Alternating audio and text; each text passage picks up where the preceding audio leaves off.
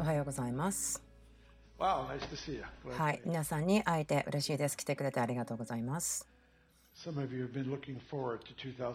ある方たちは2012年すごく楽しみにしてたと思うんですね。もう2011年もういいやと思ってたかもしれません。もう大変だったのでもう11年早く終わってもう12年いらっしゃいませそう思ってるかもしれません。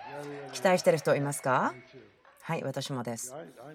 私は11年もすごく楽しんだんですけど、私たち栄光から栄光へですからね、これからもっと良いプロモーションがありますね。本当にそのことを感謝してます。こういう感じが感じるんですごく重要なシフトがあると思うんですね。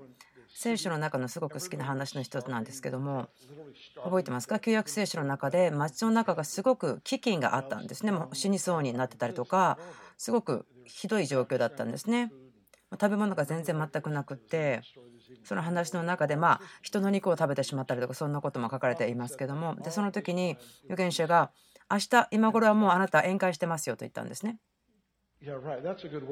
もちろんいいですよね。でもそれってあのうますぎる話っていう感じになりますけれどもでもそういう時ならば神様が関わっていることが多いと思うんですね。神様ってすることがですね本当に本当だと思うには話が良すぎるうますぎるそのようなものがあります。食べ物を増やしてくれてもいつもそこに余りがありますよね。私たちどれだけの空が必要なんでしょうか神様はすごいんですね。私が感じることは超自然的で本当にこう、えー、素晴らしく大きな広いことを見ると思うんです。今朝その話をしたいと思うんですけども。まあ何年か前にもこの話をした方ありますけど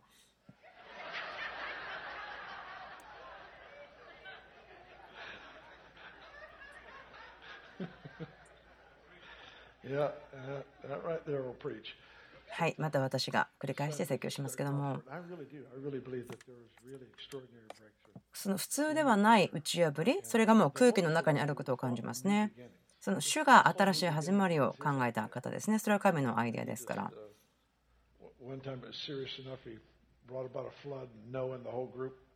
例えば、洪水によって全部一つの種族がいなくなってしまってまた新しくなってしまった。そのも洪水がないことを感謝します。でもその新しいシーズンがあること主の日々それはとても重要だと思っています。日々とか週ではなくてまたその年1年というのもですね新しいページを開くようにして主にとってはすごく重要だと思います。祈っていていくつかのことを感じたのでその話をシェアしていきたいと思います。主が私たちにその分野してくれてるその油注ぎこのまあストーリーがあると思うんですけども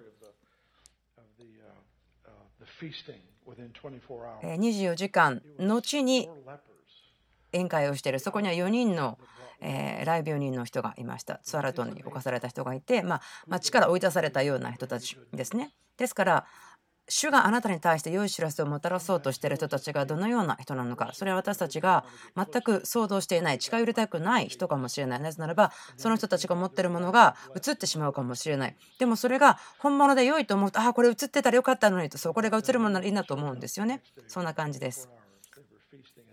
これもその4人のそのツアラトに侵された人が行った時からと24時間後に宴会をしてる。フィーストをしているそのようなところです。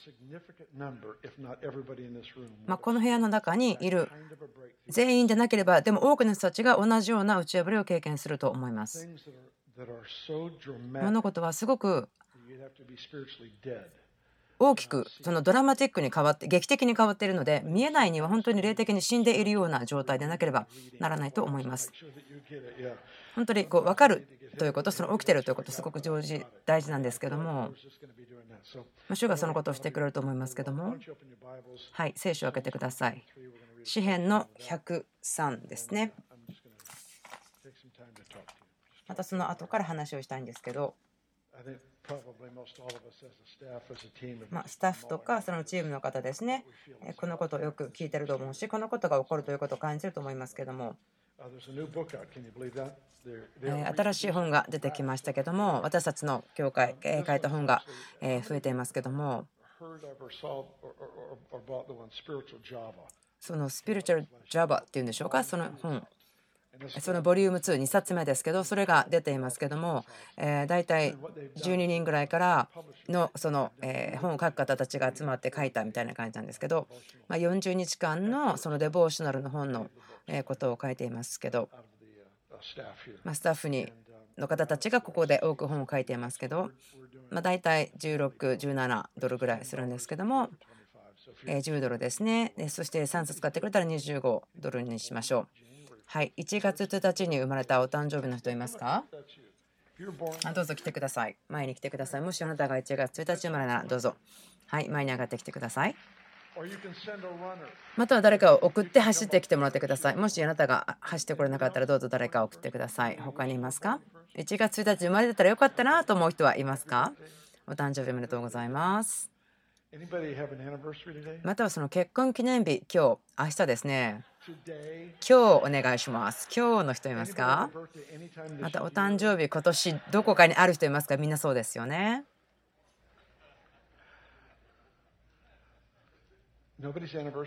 あ今日結婚記念日という方いないんですか？あ本当ですか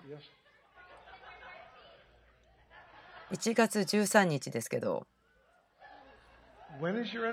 いつですか？12月13日ですね。ちょっとずれてますね。その11月1日から少しずれてますね。ほんの少しだけです。残念です。あのまあ彼女に一つあげてください。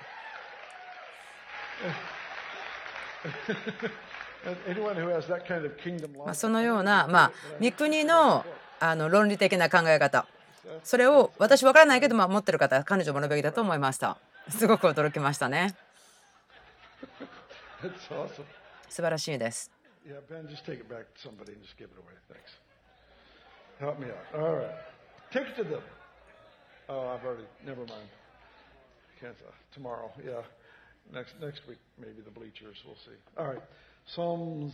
はい、詩篇のあ123です。ごめんなさい、123ですね。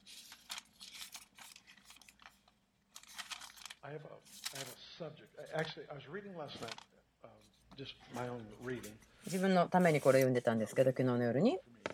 自分のために読んでました。私、あなたのために読んでないですね。自分のために読みますけども、昨日の夜読んでました。まあ、毎晩、詩篇のところを読もうとしています。この詩篇の123編を読んでた時に、最初のところですね。この聖書歌詞のところに主が本当に豊かに今年のその予言として主がここにおられると思います。なぜこれ私が興味深いと思うか分かると思うんですけどもこれは約束であってまたティーチングであると思います。あなたに向かって私は目を上げます。天の御座についておられる方よご覧ください。奴隷の目が主人の目に向けられ、女奴隷の目が女主人の手に向けられているように、私たちの目は私たちの神、主に向けられています。主が私たちを憐れまれるまで。あなたに向かって私は目を上げます。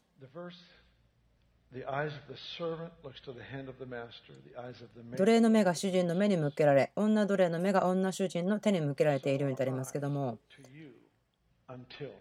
私たちの目は主に向けられています。その奴隷とか女奴隷どういう意味でしょうか？それは収入の来る場所がそこしかないんです。その復職とか副業を持つことができないパートタイムの仕事とかすることができないですね。まあこれはその経済的なことだけではなくてその人生全体に対しての適用できると思うんですけどもう奴隷は主人しかいないんですねそこしか来ないこの詩篇というのは、まあ、説教であったりまた約束だと思うんです。またこの奴隷の目が主人の手に向けられ、あなたがこれからされることを分かっているので、それまで私は見ていますと。これはその清められた視野、フォーカスということですね。とても試された焦点、その目が一つ。目が1箇所を見ているならばあなたの体全体健康ですよというふうに言ってるところもあります。またそのマタイの6のところでも言ってると思うんですけど、もしあなたの目が1箇所を見ているならば、まあ、1つという意味だと思うんですけど、1つのということですね。あなたの目が1つの道1つの旅をしっかりと見つけられているならばということ。それはあなた全体自身が明るくなりますよ。健康ですよということ。そこに秘密があると思うんですけども、それはその神の健康。ディバインヘルスというものがあると思います。あなたの目が一つの道、一つの旅、人生の道に向けられているということ。また同じように、さっきも言いましたけども、もう選択がありません。オプションがないんです。主人を見るしかない。同じように、あなたに向けられていますよと。それが起こるまで。私他にも選択がないのでとにかくあなたが何かを起こすまであなたを見ていますと。私その話したことあるんですけどももう選択をなくしてしまった。これしか選択しませんよという決断をした人の人生の話があると思うんですけども。このオプションがあるないというところの話なんですけども素晴らしい、まあ、プロではないんですけど素晴らしい運動の選手の方が、ま車の事故に遭ってしまって片一方の手をなくしてしまって彼はとてもまああの競争が好きだったし運動が好きだったので彼ができるような何かスポーツを探していました。この手がなくなった後にもそしてその後何年か経ったんですけど結局そのハンドボールというのを始めたんですね。まあこれは私にとってみれば痛いということなんですけど、まあ小さなボールですよねサッカーボールよりも小さいようなあの革のボールですね片手にギュッと収まるようなサイズのボールをまあ投げるようなものですね。まあ、私はあまりファンではないんですけど彼はそれが結局好きになってとっても非常に良くなったんですね。結果的にはそこのクラブの中のチャンピオンになることもできたようなことそのまあある州のチャンピオンシップももらいましたと。で聞いたんですね。新聞の人が記者の人がやってきてインタビューしました。なぜ腕が1本しかない人がこのようなスポーツ他にあの敵がいるようなスポーツでも勝つことができるのか別に壁を打ってるだけではなくてですね。相手がいるんですね。なぜですかと聞いたんです新聞記者の人が。1本の腕しかないのに。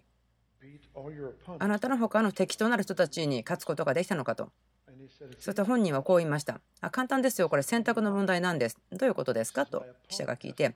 私のその、ま敵対する人たちはあのどっちの右の手を左の手を使う考えなきゃいけませんけど私その選択ありませんから。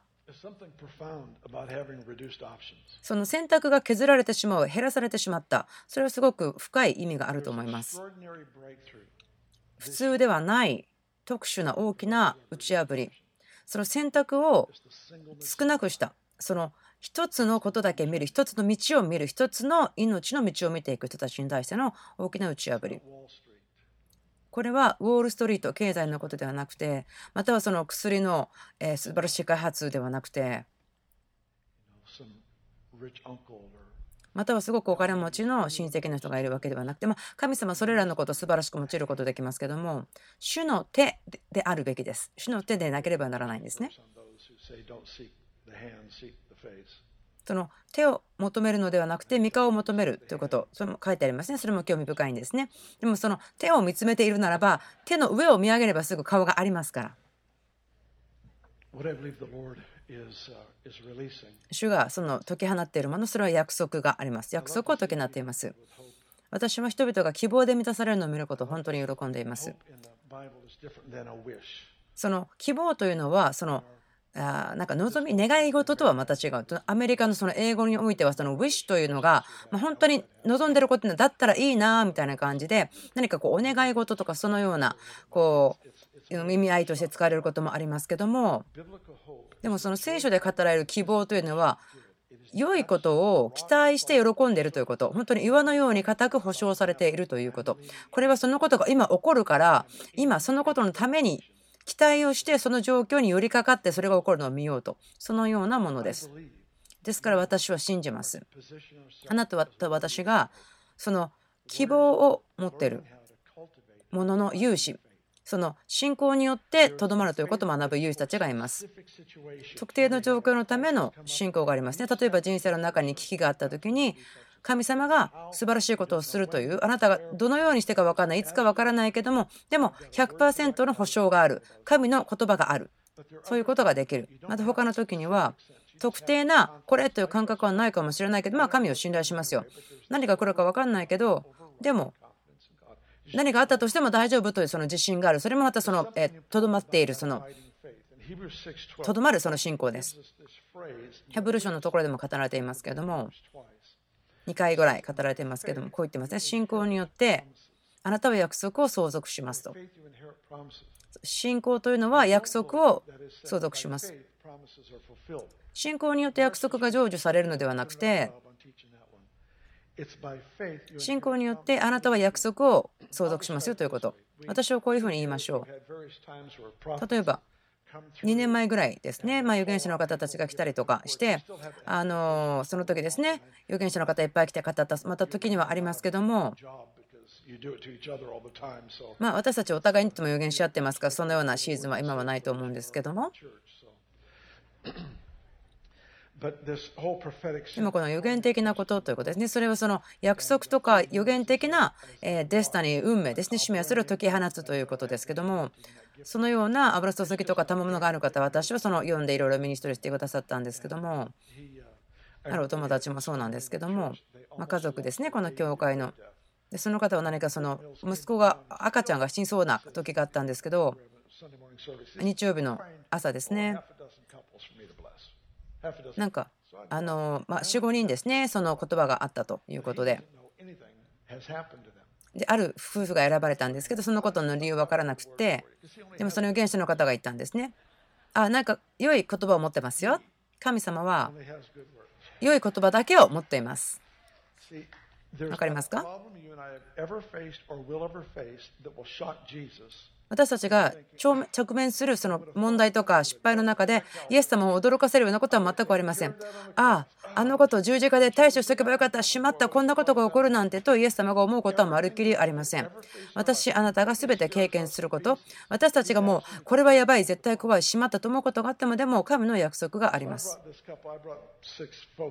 まあ、6人ぐらいですね、え前にこう出てきてもらったんですね、その予言のミニストリーを受けてもらうために。で、こう言ったんです。この国の中であなたの家が最も安全な家ですよというふうに予言したんですね。で、この部屋の中の人はみんなあのこの夫婦に何が起こったかしてたんですね。もう赤ちゃんを失いそうになってしまった。そこにその恐れの霊が出ていって大きな安心が来たと。もうその夫婦の中でも子供が死にそうだしどうなのか分からなかったといったけど預言者が来て語ったことによって平和がまたその子供の上に平和が返ってきた。私そのこと本当に喜んでいます。その予言ということですけど見てきたんですけどある人たちは予言をたくさんもらう人たちっていうんでしょうかね。それをなることできると思うんです、皆さんがなぜか。プロファシー・ホークと言いますけど、まあ、いつも予言のために選ばれる人たちということでしょうか？分かりますか？ある方たちですけどいますよねそういう人。なんかまるで頭の上にネオンがついていて私を選んで私に予言してって言われるように。で何か預言者の方たちはそういう人たちをいつも選ぶんですね。それをよく見てきましたよ私。でも私こういう理由かなと思ってることをちょっとだけ話しますね。聖書が言っています。信仰によってあなたは約束を相続します。とどまる信仰というのが予言を引き寄せるということ？そのアバイリングフェイスとどまっている信仰というのがあなたがどこに行ったとしてもその信仰によって良い言葉を聞くことができる。そのような意味でしょうか？まあ、今日このところ読むと思ってなかったのであまりちゃんと準備してなかったんですけどもとても深いレッスンがあると思うんです。多分マルマルコだと思うんですけども、まあ、あの聖書の中にちゃんとありますけど、イエスが言いますね。あなたが聞くことに注意してください。あなたが言ったようにあなたも測らせ測られますよと言ってますね。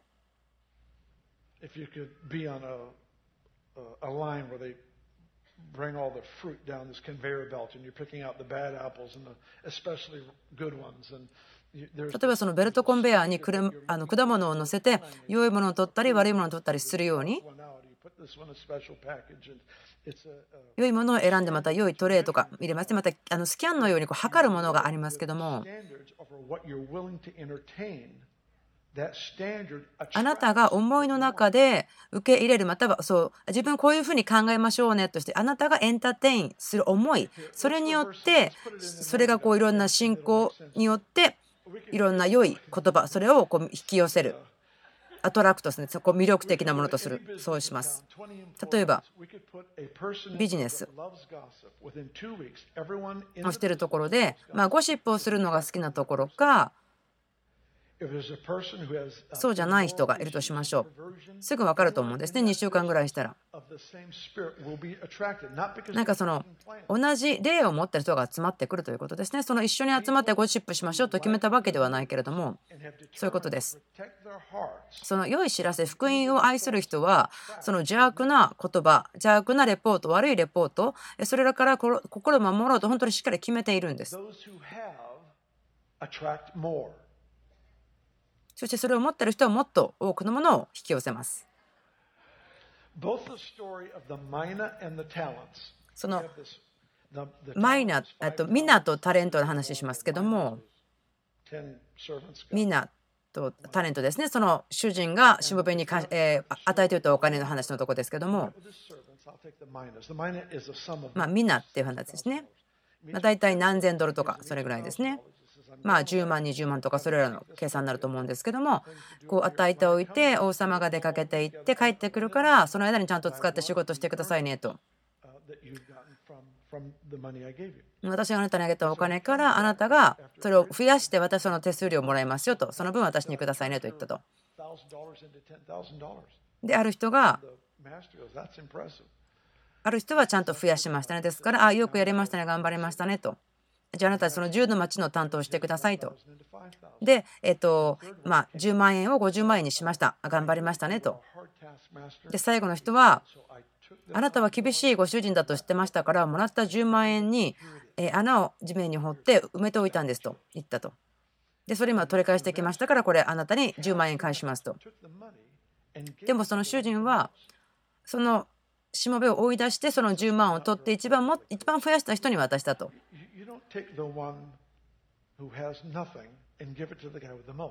大体普通だったら持って一番少ない人から取って一番多く持ってる人にあげないですね。でもこれ見国なんです。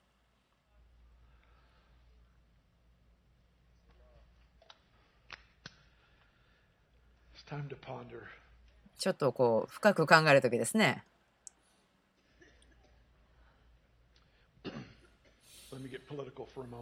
ちょっとこうちょっとポリティカルになってそしてその後にその霊的な適用をしましょうか。あのある言葉が語られてますね。その資本主義の問題は資本者であってその社会主義の問題は社会主義者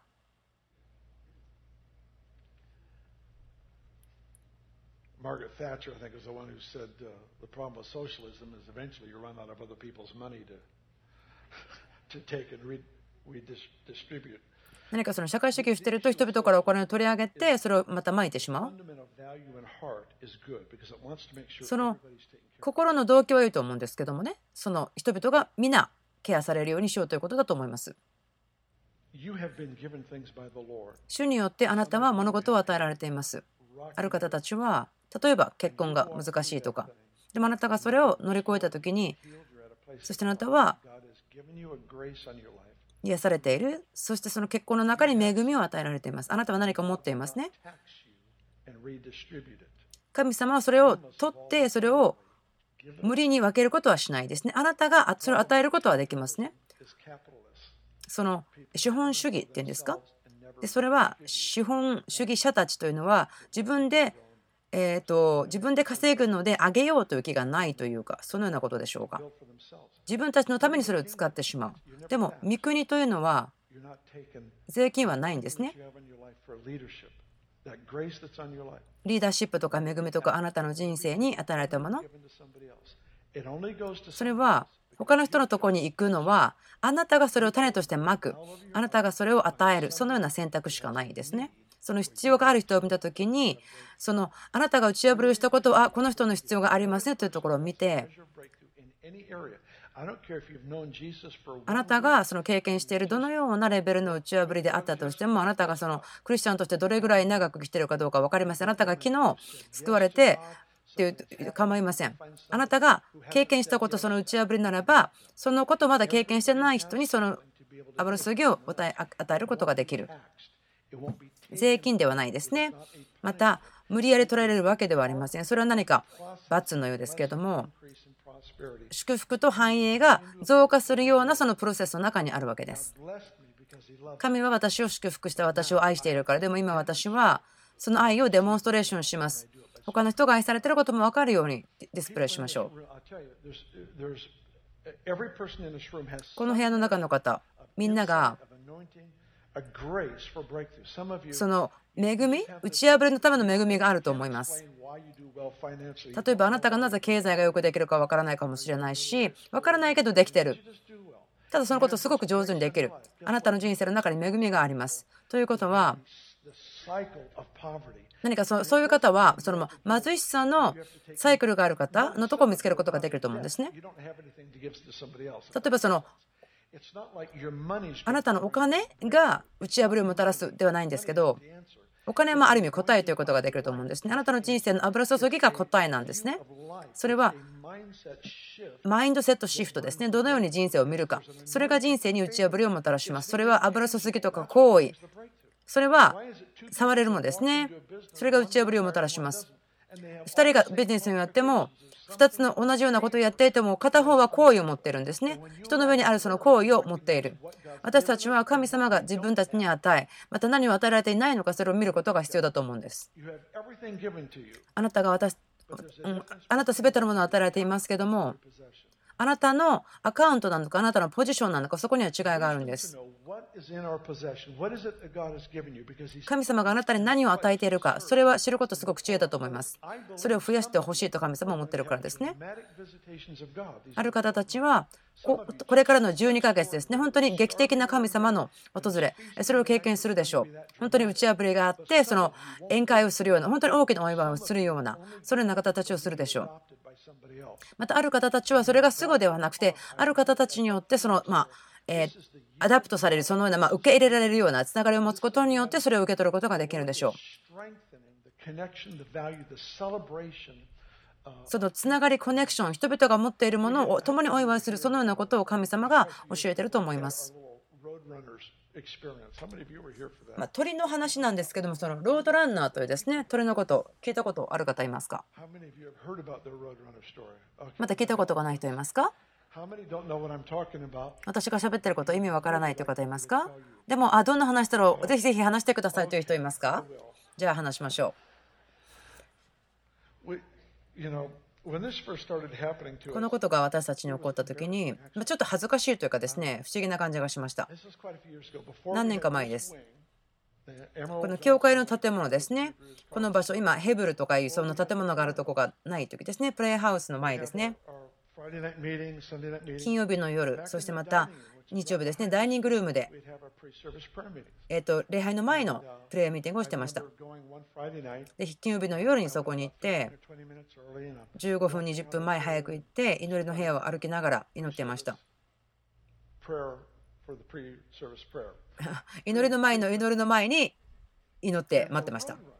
その鳥ですね、ロードランナーという鳥ですけども、その窓があるところにパッと飛んできたんです。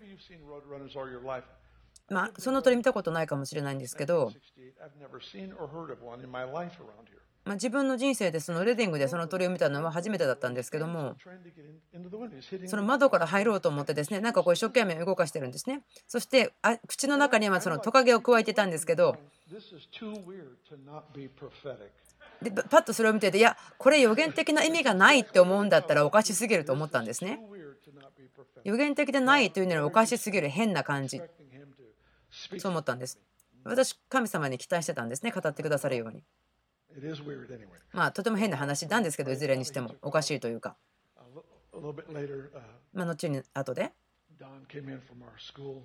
私たちの学校のドンさんという方ですね。その方も来てで話して戻って帰ってきたら「あ彼帰ってきたよ戻ってきてってどういうこと?」ってあ3週の火曜日金曜日もいたんですよと言ったんですね。本当に？この鳥でしょ？ロードランナー。祈りの会に来んの？この鳥。And sure enough, I could hardly wait till the next week. もう次の週どうしようかなと思ってたら次の週も帰ってきたんです。祈りの集会だけに来るんですね。説教の時には来ないんだけど、プレイヤーミーティングだけ来て、いつも大体なんか大きなトカゲを持ってくるんですね。その丸のとこで踊るようにして中に入ろうとして。なんか水曜日にユースミーティングのための祈り会を始めたらロードランナーがまたジョインしたとまあなんかとにかくそこに来てほしかったと。その預言者ですね、か私が知ってる方たちにそのなんかこう電話をしてみて、あこんなことが起こってるんですけど、まあどういうこと起こってるのか分かんないですけど、まあロードランナーですね、鳥のこと。なんか主があのあなたに何か語ったらちょっと教えてくださいねとかその。取りなしてとか預言者の方たちと電話をしてみて。すごく変なことだったんですけどなんか起こってたんですねこの祈りの家を作った時に1ヶ月ぐらいで1ヶ月何ヶ月か起こりました。で日曜日の朝ですけどもクラスで教えて印と不思議の話をしてたんですけどもある朝にまあ、クラスをいくつかやってたことを一つにしたんですけども、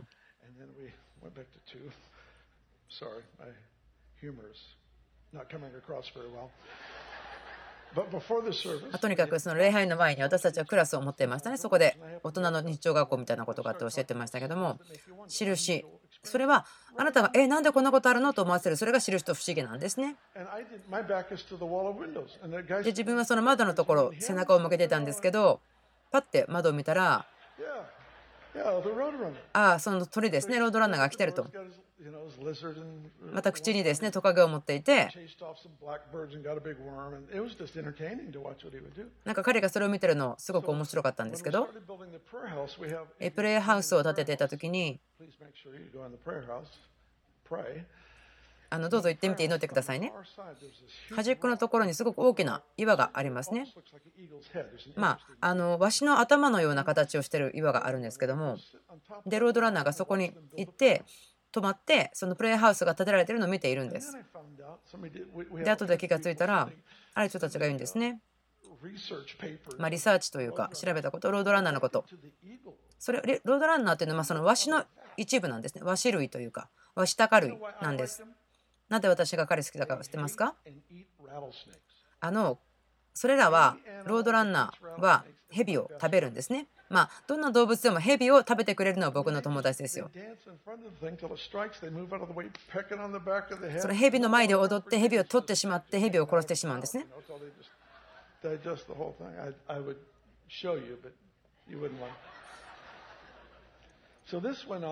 そのことがあって.プレイハウスに彼が来始めてその建物が建てられた時にもそこにいたんですけどある時そのまあ建物の反対側にいたんですねなぜ彼が2階にいたか分かんないんですけどジェイソン.その時にまあえーと管理人ですかね建物のことをしていた方ですね今世界中をあの旅している方ですけど部屋を掃除しててロードランナーがいたんですねまあ彼がですねその時は何かこうあのアッシュ時のフランシスコみたいな雰囲気を持っていてその窓のねところに立ってるのを見た時にジェイソンさんが礼拝の音楽をかけ始めたらで掃除を始めたんですね鳥が止まって彼がその礼拝をしてる前でキパッと来て待ってるんですね。彼が礼拝してる時にその目の前に座って見てると。あやばい仕事しなきゃと思ってまたちょっとあの掃除をしてでもなんかまたいやでもなと思ってまた賛美の音楽をかけて賛美したらまた彼の前にやってきてそのことがしばらく続いていてで彼がまあ掃除編を終わってで階段にところ掃除しようと思ったんですね。そのロードランナーの鳥がついてきたので、階段を掃除していて、廊下を掃除してましたけども、誰かがクラスルームにいたんですね。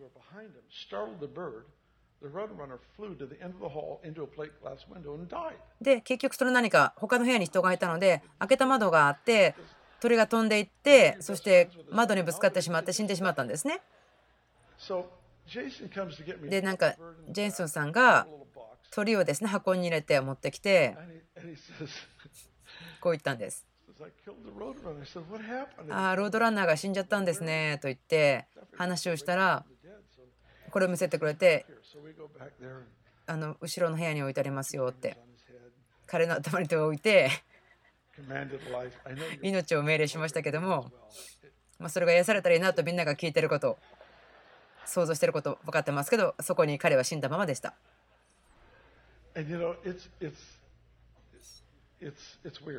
うん、まあなんか変な感じでしたね。おかしな感じですね。あなたの人生の中で何ヶ月もそのようなことを経験する。それは神様がやってることを思い起こさせることだと思うんですね。でもその鳥が死んでしまって 聞いたんですね。神様これどういうことですか？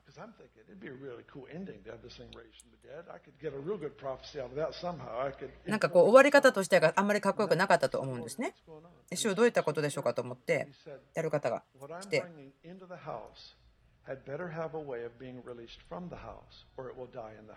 何かその私がこの家の中で解放していることは家の中から出ていくことが必要ですよ。そうでなければ家の中で死んでしまいますよというふうに言ったんですね。なぜでしょうか？その主はすごくユニークに語るんですね。神様の言葉というのは時には英語ですね。またはあなたの母国語かもしれません。でも多くの時にとても変わっている状況とかから語るんですね。ポイントというのはこの物語から私たちが持っているその価値をその強調してるんですね。それは何か私たちがすることというのはここで起こるということというのはその外に出ていかなければならない。外に持ち出されていかなければならない。そうでなければここで死んでしまう。だから私たちは毎週毎週この中で祈るだけではなくて仕事場で祈ること仕事場で手を置くこととかそれらのことを教えているですねまた学校をやっているその人に使えるためその祈ったりまたその予言することを学ぶ訓練すること例えばレストランとか普通のお店とかで人々は予言をされてますね。私が言ってるのは今年その打ち破りの例があるということです。例えばある方たちは経済的な打ち破り、ある方たちは関係かもしれません。でもその打ち破りを得始めていきます。ですからもらったものを与えてください。もらったものを与えてください。もう 100, 100万長者になるまで待たないでください。もう打ち破りが来たらすぐにあなたが小さいもの人だったかもしれないけどそれが油注ぎだってまたその経済的なえ状況が変わることでもそれを与えること大事だと思います。あなたの人生の中の油注ぎそれが解放と打ち破りをもたらします。あなたの上にえ行為があります。それがある分かったならばそこに行ってそれが必要な人に与えることですね。その家の中にとどまっているのではない。私たちにとってその教会の家族というのは本当にすごく私たちをこう形を決める私たちのスタイル形式を決めるものとなっています。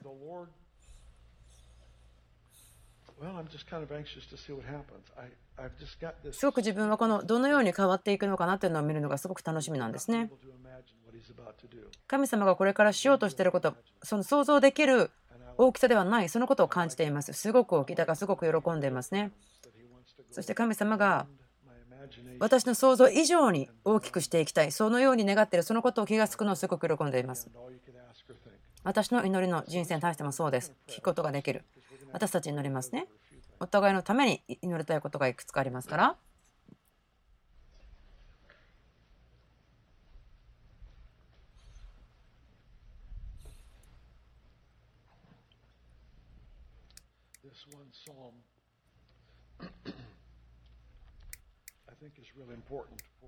この一つの詩篇ですけど、すごく重要なことだと思うんです。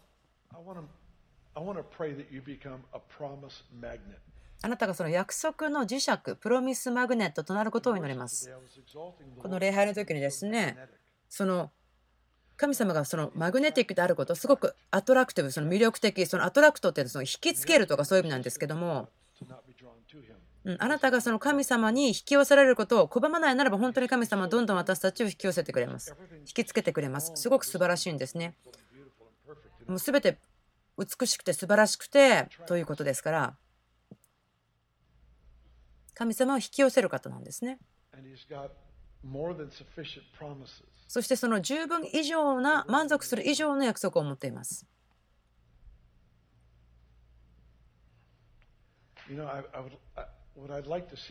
私が見たいことがありますけどまた皆さんがこうなってほしいと思うのは、まあ、私たちがこうなりたいということですけども。神様の約束のことがビル・ゲイツさんがこの世で行っているように、まあ、彼がそのリタイアしたというのは早いなと思うんですけどそれはお金をあげるためにもリタイアしたそのように思うんですね。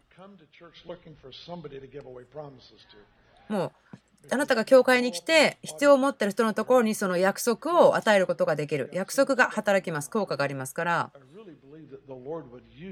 主はそのことを用いると思いますね。その解き放つこと約束人々に約束を解き放っていくということを解放すると思います。その紙幣の先ほど123ですね。奴隷の目が主人の目に向けられ女奴隷の目が主人の手に向けられているように。私の目は主人の目に向けられ、あなたが私たちに憐れみをくださるまで。私たち祈りましょう。その希望ということですね。そのこと神様が用いたいと思うんですね。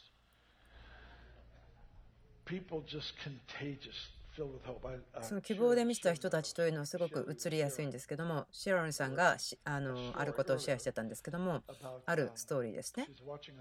彼女がニュースを見ていた時に、それは世界中のいろいろな場所がどのように新年を祝うか、アプローチしているかということがあったんですけども、あるところは恐れがあったり、戦争があったり、そのようなものばかりでしたけども、でも、そのニュースの場面がニューヨークに変わった時ですね。もう何百万人ぐらいの人が大きな新年のお祝いをして本当に非常にハッピーであったその状況の中その不思議だなと思うこととか大変だなと思うこともありますけれどもでもそこに神のことがあるということを分かってくれるといいなと思っています。その希望が上書きしてしまうような状況神様が私たちのうちにそれらのものを生んだということですね。私たちは自己中心になってしまうかもしれないけれども、またはその、えー、資本主義の価値を無視してしまう資本主義者かもしれませんけども、でもその基本的なところは神様が私たちの答えであって私たちの本質は神がいるからというところになるでしょう。その新しいところに神様が私たちを引き上げる。それを期待しています。そして神がその希望の勇士たち、希望に満ちた勇士たち、そしてその希望がないようなところに対して希望を祈ることができる、そのような人たちを立て上げていると私は信じています。何かそのある方が持つようなこの顔の表情自分ちょっとできないんですけども、その希望がないというところに対して祈ることができること、そして今年が本当に偉大な分野の年だと思っています。今月だったとしてもちょっといくつか話したいことがあったんですけどもでもすごく重要なことなんですけど少し待つことにします。まあ、今年についてのことですけれども。今その私たちが希望で満たされること。希望が私たちをコントロールするようなそのような状況。本当に信じられないようなクレイジーな極端な希望その今まで絶対こんなとこに希望があるはずがない。これは不可能だと。そのように思えるところに希望が来る。そしてそれが健康経済関係。それらのところにその神様の極端な希望。それが来ることできるように。そのことを祈りましょう。極端な希望。その神からの健康、ディバインヘルス、神からの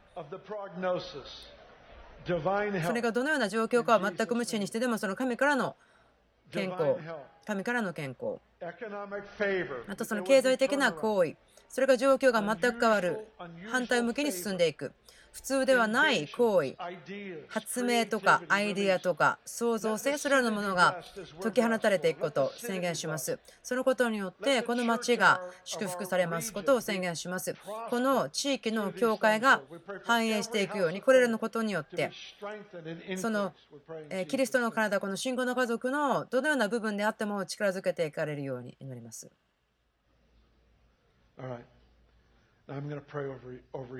私皆さんのために今祈りますね。このことを私祈りたいんです。私が祈りたいのは皆さんがいつもこう予言のために選ばれる人であってほしいと思うことですね。あなたがいつも群衆の中から選ばれるような人であってほしいと思う。でも気をつけていてくださいね。それはもしかしたらコーヒーショップかもしれないし、私たちの教会のスタッフをしているウェイトレスの人かもしれません。祈りまい。神様がそのとどまる信仰をどのように保つことができるかということをあなたに教えることができるように祈ります。それは神に信頼するということを土台に置いたものです。今、その5つの選択はなく、その選択は1つしかありません。それは神に信頼する、それだけですと。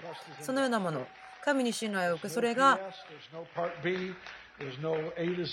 そのとどまる信仰であって、その ABCDEF じゃなくて A しかないということ？そのとどまる信仰のゆえに、それはあなたから出てくるものの全ては例えば答えがないとしましょう。またどうしていいかわからないとしましょう。でもあなたにあるそのとどまる信仰というのは答えは今来てる、途中まで来てるよ。神はその答えの準備をしている。神様が私と問題はあることを知ってそして神様が答えてくれてる。そのような心を養うということ。そのような方法に心を養っていくということは、その神様を引きつけるものになります。今年はですね、とてもその急上昇すると思います。その急上昇する、急激に良くなる、まあ、どんなの か分からないですけど、そんな感じですね。ボルスティックというのはその急上昇するとかそういった意味です。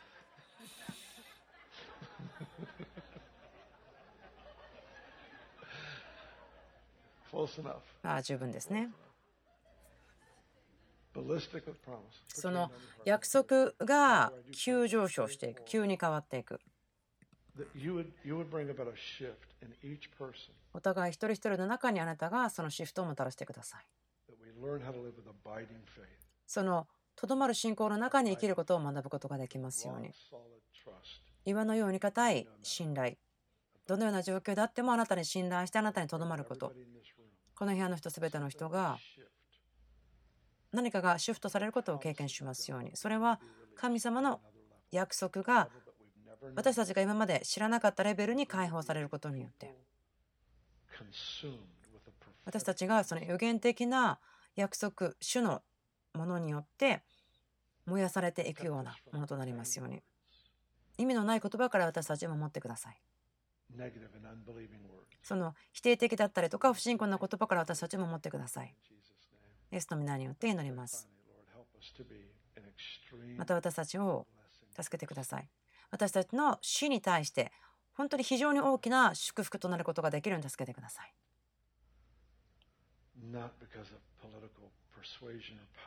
何かその政治的な状況の力とかではなくてその教会が使えることができるようになるので死がすごく祝福される。どうぞそのようにしてください。主を礼拝します。主を感謝します。主を感謝します